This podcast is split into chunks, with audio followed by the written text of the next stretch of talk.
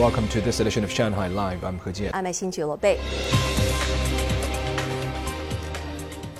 China's permanent representative to the United Nations, Zhang Jun, yesterday said U.S. House Representative Speaker Nancy Pelosi's possible visit to Taiwan is dangerous and provocative. He added that the One China principle is a red line in China's relations with other countries, and China allows no one to cross it. Sun Siqi has the story. Zhang said China has repeatedly made clear to the United States about its concerns and firm opposition to the visit. He said such a visit would send the wrong signal to secessionist elements seeking Taiwan independence, undermine the One China principle, China's sovereignty and territorial integrity, peace and stability in the Taiwan Strait, and the relationship between China and the United States. Our position is firm. Our determination is firm we will do whatever we can to defend our sovereignty and territorial integrity. And I hope the U.S. government officials understand that well. In response to questions comparing Pelosi's possible visit with the one by then U.S. House Speaker Newt Gingrich in 1997, Zhang said that a previous mistake does not make another mistake legitimate. Pelosi arrived in Malaysia this morning after wrapping up her visit in Singapore yesterday. Reuters reported that a U.S. Air Force jet that flew her to Malaysia had left Kuala Lumpur, but it was not known if Pelosi was on the plane. U.S. Secretary of State Antony Blinken said on Monday that a visit would be entirely Pelosi's decision and called on China not to escalate tensions. In response, Foreign Ministry spokesperson Hua Chunying said that the United States is taking provocative actions that could lead to escalation, for which it should and must take full responsibility.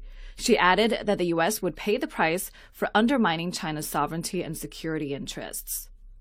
Shanghai Live. Shanghai Port's container throughput reached a record of more than 4.3 million 20 foot equivalent unit containers in July. Our reporter Zhang Shixuan finds out what's behind the growth and what it means for Shanghai's trade volume.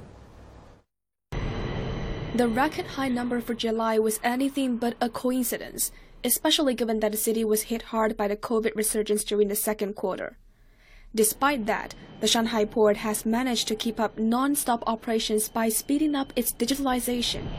As of today, the port operator has issued 4 million digital entry passes for container truck drivers and that laid a solid foundation for the future smart development of the port operations, with a new service just launched based on the digital pass technology. We have set up a data connection with the Shanghai Municipal Big Data Center and also gotten connected with the transportation authorities in terms of transport certificate information, which means we have better technologies to ensure the safe and smooth operation in the container transport industry. In the past, we had people check the personal information and monitor the whole process. But now we have stored the data on cloud or backstage systems so that we don't have to arrange to have people or equipment on site. Sending out around 250,000 invoices every month, the digitalization of invoice distribution is also crucial.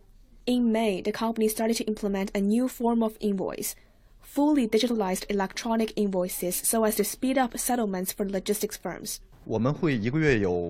Previously, every month we had to spend more than 10 days working on invoice printing, basically just typing and stamping.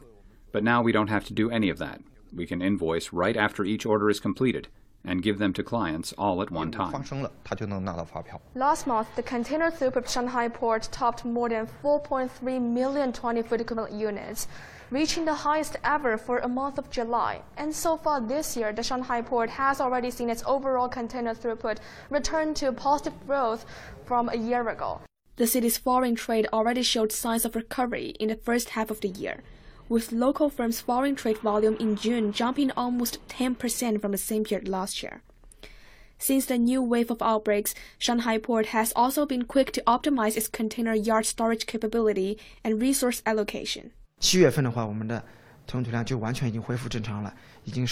our container throughput recovered to normal in July, 140,000 TEUs a day. During the outbreak, the whole port added 3,000 electrical connections for frozen containers, which meant the whole storage capacity for frozen containers reached 34,000 TEUs, and the storage yard usage rate came down from the peak of 79% to the normal level of 30%. And we have also been actively following the new standards for hazardous containers.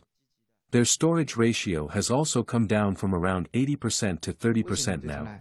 也从最高峰的百分之七十九、百分之八十降到目前百分之三十这个水平。Last year, the Shanghai port boasted the world's largest container throughput for the 12th consecutive year, 47 million TEUs. And to expand on that record, the port is now planning to construct new docking areas, planning to increase annual operating capacity by another 18 million TEUs. 张世璇，上海 Live。 Doctors from Fudan University's Obstetrics and Gynecology Hospital have helped a couple have a healthy baby. They used pre-implantation genetic testing to look for polygenic disorders like type 2 diabetes. Zhang Yue has more. Mr. Yu was waiting outside the delivery room at the hospital when he learned that his son was born. He and his wife were childless after six years of marriage. Since Yu has type 2 diabetes and takes medication to control his condition, he and his wife were worried that their child would carry the same disorder, especially since his father, uncle, and cousin also have type 2 diabetes. I am so excited. The life of my son will definitely be better because this genetic disorder in our family will finally end. I am really thankful that doctors here made this happen. Yu and his wife came to Fudan University's Obstetrics and Gynecology Hospital three years ago for a consultation. Traditional pre-implantation genetic testing wasn't a good option for Yu, as type 2 diabetes is a polygenic disease and cannot be screened effectively by PGT. So experts used PGTP to screen out the embryos with the least risks.